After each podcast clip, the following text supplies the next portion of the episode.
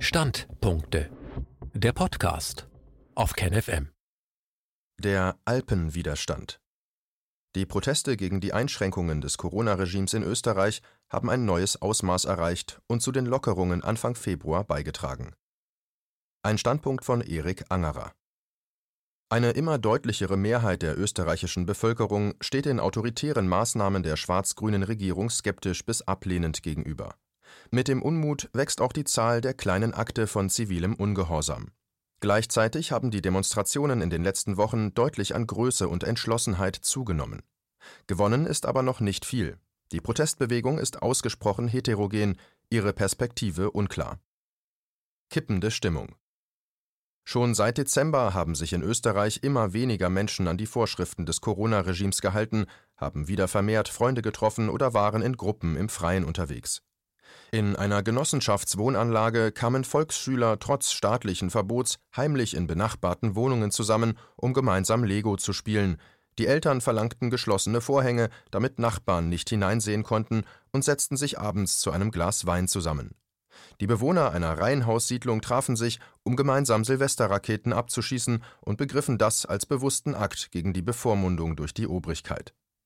In einer Kleingartenanlage tranken die Menschen regelmäßig vor den Hauseinfahrten gemeinsam Glühwein, die meisten waren längst gegen die Regierungsmaßnahmen, manche hin und her gerissen zwischen der medialen Propaganda und ihrer eigenen Wahrnehmung, was das Regime mit ihren Kindern macht. Die Ausnahme in dieser Siedlung ist ein pensionierter hoher SPÖ-Funktionär, der genau beobachtet und sich darüber empört, in welchem Haus sich mehrere Jugendliche aufgehalten und sich verantwortungslos mit Küsschen begrüßt hätten.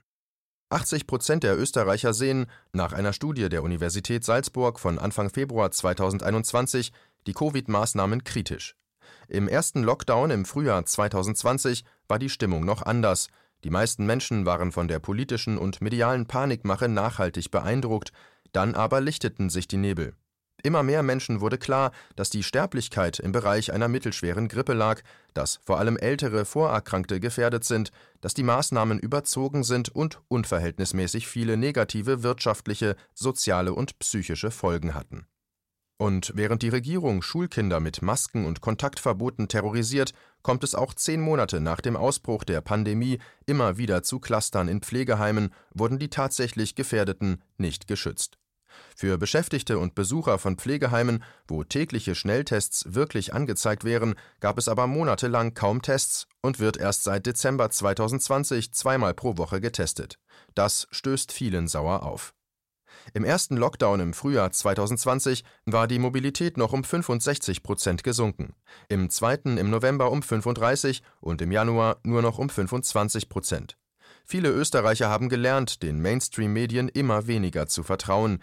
Die kritische Berichterstattung von Servus TV fand immer mehr Zuschauer.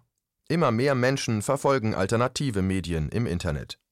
Auf dem Land waren behördliche Kontrolle und Zugriff schon seit dem Frühjahr geringer, das Vertrauen der Menschen untereinander war größer und damit die Situation entspannter. In den kleinen alpinen Dörfern außerhalb der Tourismus-Hotspots ließ sich kaum jemand von den Einschränkungen beeindrucken, auch in vielen traditionell ÖVP-freundlichen Orten ist die Stimmung gegenüber der Regierung miserabel. Und nicht wenige Wiener haben vom Eingesperrtsein in der Großstadt die Nase voll und meldeten bei Verwandten auf dem Land einen Zweitwohnsitz an. Soziales Profil von Ungehorsam und Mitläufertum. An den Massentests im Dezember 2020 beteiligten sich vor allem ältere Einheimische, während sich viele junge und Migranten verweigerten. Viele Türkischstämmige haben ein instrumentelles Verhältnis zum österreichischen Staat und identifizieren sich mit der hiesigen Gesellschaft und den hiesigen Vorschriften kaum. Da ihre Identität vielmehr türkisch-nationalistisch und islamisch-konservativ ist, kann das insgesamt kaum als positiv gesehen werden, stellt aber im aktuellen Zusammenhang für die dem Multikulturalismus verpflichtete Regierung ein Problem dar. Viele Migranten aus Osteuropa, die in Wien leben, stehen den Regierungsmaßnahmen ebenfalls sehr skeptisch gegenüber überwiegend deshalb, weil die bürokratisch-totalitären Regimes ihrer Heimatländer sich tief in ihr kollektives Gedächtnis eingegraben haben und sie auf jede totalitäre Tendenz entsprechend allergisch reagieren. Am klarsten gegen all die Repressalien sind die meisten Jungen und die meisten Arbeiter. Letztere, oft FPÖ oder Nichtwähler, misstrauen ohnehin den Mainstream-Medien, sind vom ideologischen Apparat des Systems weniger gehirngewaschen und vertrauen oft auf ihren gesunden Klasseninstinkt, dass die da oben etwas Dreckiges planen. Auch der Großteil der ländlichen Bevölkerung lehnt die behördlichen Eingriffe in ihr Leben ab. Mehr Zustimmung zu den Regierungsmaßnahmen gibt es in den größeren Städten und hier vor allem in den akademischen Milieus unter Beamten von Ministerien und Funktionären von ÖVP, Grünen und SPÖ und ihren engeren Umfeldern. Das alles sind Gruppen, die von den ideologischen Apparaten der Parteien, der Unis, der Ministerien und der Mainstream-Medien mit ihren offiziellen Experten auf Linie gebracht wurden. Eine spezielle Rolle spielen die Lehrer, die besonders in den Großstädten von den Grünen dominiert sind. Sie haben schon in den letzten Jahren diverse Kampagnen des Mainstreams ihren Schülern reingedrückt, etwa die neoliberale, vom Kapital geförderte Massenmigration nach Europa humanistisch beklatscht oder die ihnen anvertrauten Minderjährigen unter teils massivem Druck auf die Fridays for Future Demos geschleppt. Nun hat die offiziell verordnete Angst die allermeisten Lehrer erfasst, diese geben sie an die Schüler weiter und errichten in den Schulen ein Regime der Einschüchterung und Überwachung mit erheblichen psychischen Folgen für die Kinder und Jugendlichen. Die schlimmsten Konformisten sind dabei meist diejenigen, die sich stets als besonders fortschrittlich und kritisch hervorgetan haben. Neben den Lehrern und Mainstream-Medien statuiert der Staat auch immer wieder ein Exempel, um die Einschüchterung der Menschen aufrechtzuerhalten. In Kärnten wird ein Hüttenwirt nach einer anonymen Denunzierung angezeigt, weil er auf einer Terrasse Getränke ausgeschenkt hatte, im Burgenland eine Amtsärztin suspendiert und in Oberösterreich ein Volksschuldirektor abgesetzt, jeweils wegen Teilnahme an einer Corona-Demo. Trotzdem verwandelt sich der Unmut der Mehrheit der Bevölkerung immer mehr in aktiven Widerstand. Die Teilnehmerzahlen der Demonstrationen für Grundrechte und Freiheit zeigen das deutlich. Vom Unmut zum Widerstand. Laut einer Studie von Anfang Februar 2021 engagieren sich 27 Prozent der Befragten auf Demos oder in Foren öffentlich mehrmals oder regelmäßig gegen die staatlichen Maßnahmen. Der Unmut der Menschen hat sich lange unter der Oberfläche aufgebaut. Die Mobilisierungen waren im Frühjahr und auch noch im Sommer 2020, etwa verglichen mit Deutschland, relativ klein.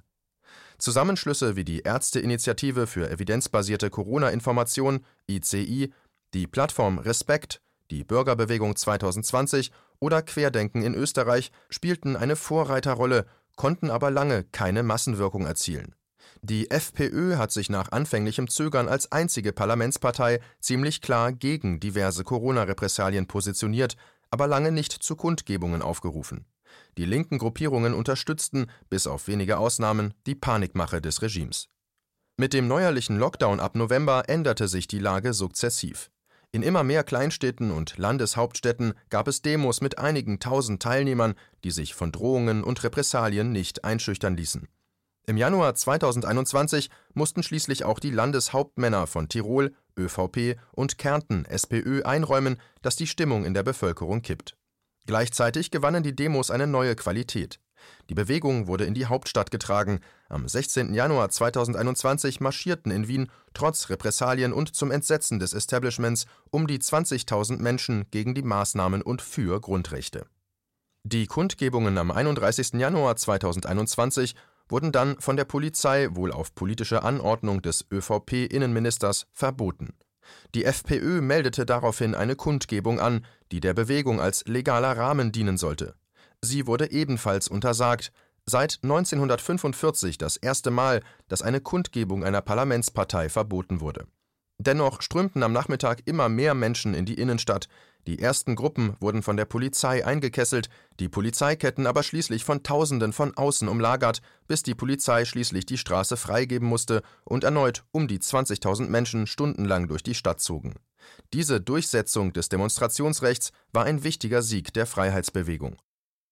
Zusammensetzung der Protestbewegung Diese Bewegung ist ausgesprochen heterogen zusammengesetzt. Die überwiegende Mehrheit sind Menschen aus der Arbeiterklasse oder der nicht-akademischen Mittelschicht. Bezeichnend war auch, dass die Bewohner der Gemeindebauten am Gürtel der Demo oftmals applaudierten oder sich sogar anschlossen, während Bewohner der schicken Altbauten des grünen Bobo-Bezirks Neubau die Demonstranten beschimpften. Eindeutig überrepräsentiert am 31. Januar waren definitiv auch Frauen und extra Angereiste aus der Provinz. Und im Gegensatz zu früheren Demos waren unter den Teilnehmern sehr viele Menschen zwischen 20 und 30 sowie viele Migranten, besonders aus Ost- und Südeuropa. Die große Mehrheit der Demonstranten war politisch nicht organisiert oder auch nur eindeutig zuzuordnen. Linke Kräfte sind nicht organisiert präsent, sondern nur einzelne Che Guevara-Fahnen oder Hammer- und Sichel-Tätowierungen sichtbar. Aber man trifft schon etliche versprengte Leute, die man aus linken Zusammenhängen kennt. Angesichts dieses Versagens der Linken steigt das Gewicht der ebenfalls geringen, organisierten rechten Kräfte in der Bewegung, insbesondere des identitären Milieus. Diese versuchen allerdings keinesfalls, die Bewegung zu kapern, sondern halten sich ziemlich zurück und treten überwiegend nur mit Nationalfahnen auf. Ähnliches gilt für die FPÖ, die offenbar genau weiß, dass eine Dominanz ihrerseits auch etliche Menschen abschrecken würde. Die Partei vermeidet bislang eine Vereinnahmung und scheint vielmehr an der Breite der Bewegung interessiert zu sein. Gleichzeitig haben die FPÖ und insbesondere ihr Clubobmann Herbert Kickel anders als bei früheren Mobilisierungen am 31. Januar 2021 ursprünglich zur Teilnahme an den angemeldeten Demos aufgerufen und sogar zu den untersagten Spaziergängen drei Parlamentarier geschickt, was für die anderen Teilnehmer ein gewisser Schutz war. Und noch drei weitere Gruppen sind auf den Demos nennenswert erkennbar, Erstens religiöse Menschen wie Christen und Buddhisten, denen insbesondere der Transhumanismus von Klaus Schwabs Great Reset gegen den Strich geht. Zweitens Menschen aus dem alternativmedizinischen Bereich, die ganzheitliche Ansätze bevorzugen und Zwangsimpfungen zu Recht als Horror empfinden. Drittens Fußballfans, die auf polizeiliche Vorschriften ohnehin nicht gut zu sprechen sind und die sich nun auf den Demos nicht so leicht verscheuchen lassen die Demos seit Mitte Januar sind ein eindeutiger Erfolg, die Lockerungen ab 8. Februar sind sicherlich diesen Kundgebungen und der gekippten Stimmung geschuldet. Dennoch ist Triumphalismus nicht angesagt. Die Regierung hat die gesamte internationale globalistische herrschende Klasse hinter sich und allein von daher etliche Möglichkeiten. Sie werden es mit neuen Wellen der Angstmache und Drohungen ebenso versuchen wie mit Repression und Existenzvernichtungen und Mobilisierungen können sich auch totlaufen, wenn sie keine weitergehende Perspektive finden. Auf der anderen Seite werden die zunehmenden wirtschaftlichen und sozialen Folgen der Lockdowns den Unmut und die Wut großer Teile der österreichischen Bevölkerung weiter anfachen, und irgendwann können die Obrigkeiten den Bogen auch überspannen. Ob Einschüchterung und Apathie die Oberhand gewinnen oder Selbstbehauptung und Widerständigkeit ist nicht vorgegeben. Wichtig wird sein, ob es der Bewegung gelingt, sich mit der sozialen Frage zu verbinden. Widerstand gegen Betriebsschließungen und Kündigungen zu organisieren und Streikaktivitäten zu entwickeln. Ziele sind natürlich letztlich die Rücknahme diverser Grundrechtseinschränkungen und Aufkündigungen sowie der Sturz der globalistischen Great Reset-Regierung. Postskriptum Am 13. Februar fand in Wien erneut eine Demonstration gegen die Regierungsmaßnahmen statt. Trotz eises Kälte und eines neuerlichen Verbots waren erneut an die 10.000 Menschen gekommen und erneut sah man eine Mischung aus Österreich-Fahnen und eher linksalternativen Menschen. Eventuell war diesmal der Anteil der Jüngeren noch höher, auch diesmal wurden wiederholt Teile der Protestierenden vorübergehend eingekesselt, Identitätsfeststellungen durchgeführt. Über 1500 Anzeigen wegen Verstößen gegen die Corona-Verordnungen oder das Versammlungsrecht wurden ausgesprochen. Und auch diesmal wirkte es so, als würde die Polizei auf Weisung des ÖVP-Innenministers versuchen die Demonstranten durch diese Schikanen zu provozieren, damit die Mainstream-Medien und die Regierung die Bilder von Gewalttaten bekommen, die sie dann gegen die Kritiker benutzen können. Aber auch diesmal waren sie damit nicht erfolgreich, denn all die tausenden Menschen blieben ruhig, beherrscht und gewaltfrei. Schlussendlich war der 13. Februar ein neuerlicher Sieg für die Freiheitsbewegung, denn erneut konnte das Demonstrationsrecht gegen ein Verbot der Obrigkeit durchgesetzt werden.